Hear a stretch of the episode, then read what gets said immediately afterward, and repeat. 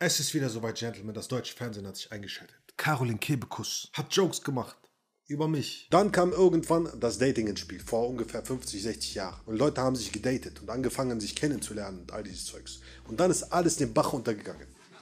Ja!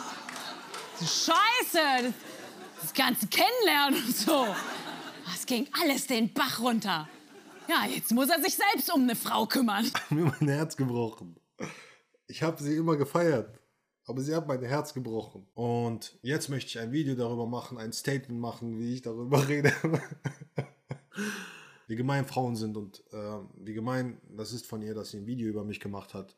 Und dass es echt nicht in Ordnung ist und dass ich das voll gemein finde, dass Frauen sich lustig über Männer machen und all das Zeug. In diesem Video von ihr geht es darum, dass Männer sich angegriffen fühlen von Frauen und Männer die ganze Zeit am Jammern sind. Okay, darüber hat sie sich lustig gemacht. Das, okay, es ist witzig. Es war immerhin witzig. Immer lustig, ja, ich habe gelacht. Und darunter unter diesem Video sieht man auch, wie viele Dislikes das Video hat.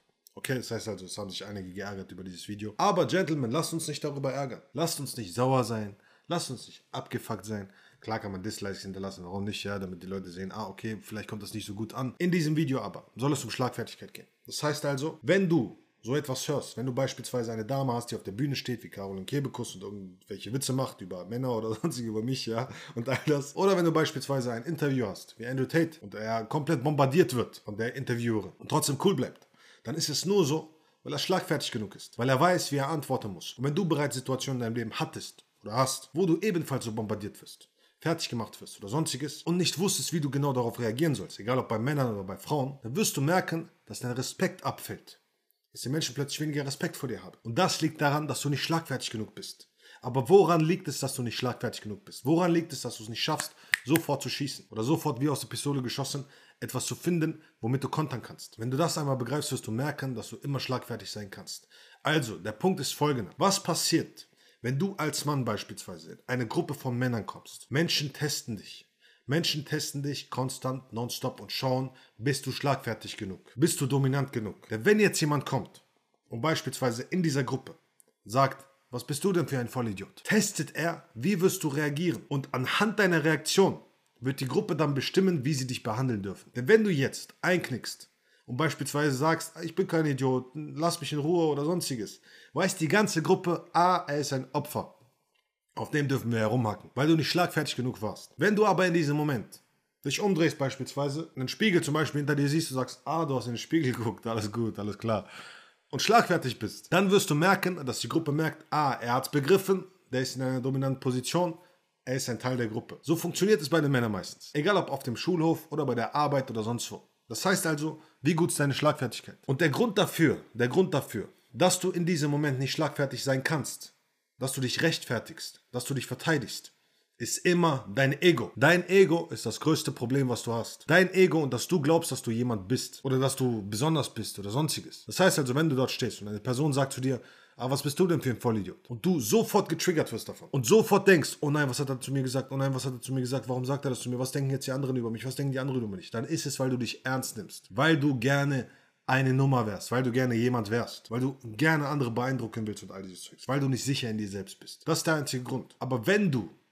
aufhörst damit, irgendjemand sein zu wollen, einfach wieder auf Null kommst, keine Nummer bist, Null, und kein Problem damit hast, dass andere sich lustig über dich machen können, wirst du merken, dass dein Kopf klar ist und dass du entweder gar nicht reagierst oder dass du beispielsweise einen Joke machst und schlagfertig bist. Und warum ist es wichtig, dass du das lernst? Dass du dein Ego runterfährst? Weil eben die Frauen in deinem Leben genau das tun werden.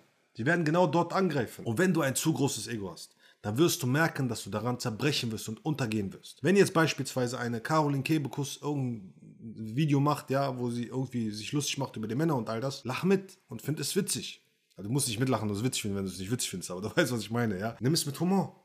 Nimm es mit Leichtigkeit. Wenn jetzt beispielsweise Andrew Tate dort sitzt und dort eine Reporterin vor sich sitzen hat und sie die ganze Zeit ihn angreift, ja, und versucht ihn zu attackieren und fertig zu kriegen, dann ist sie in seinem Kopf einfach nur ein Opfer. Verstehst du? In seinem Kopf denkt er sich, guck mal, dieses arme Mädchen, die musste extra hier rüberfahren mit einer Agenda, die versucht mich unbedingt zu treffen. Was für ein süßes Lämpchen. Das heißt, du bist in einer dominanten Position. Und genau so denke ich beispielsweise auch. Ich denke mir, wow, süß, eine Caroline Kebekus versucht sich über mich lustig zu machen. Ja.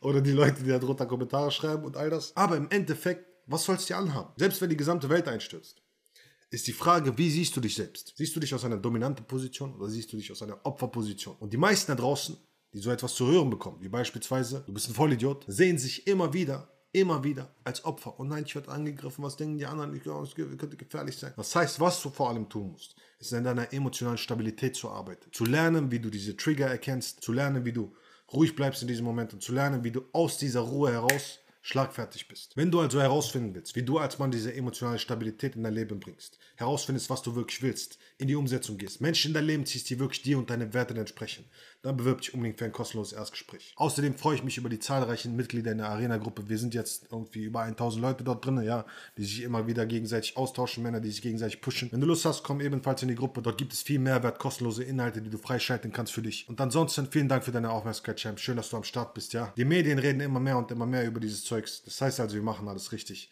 Ziehen wir weiter durch. Let's fucking go, Champ. Action, vorwärts, Power. Let's go.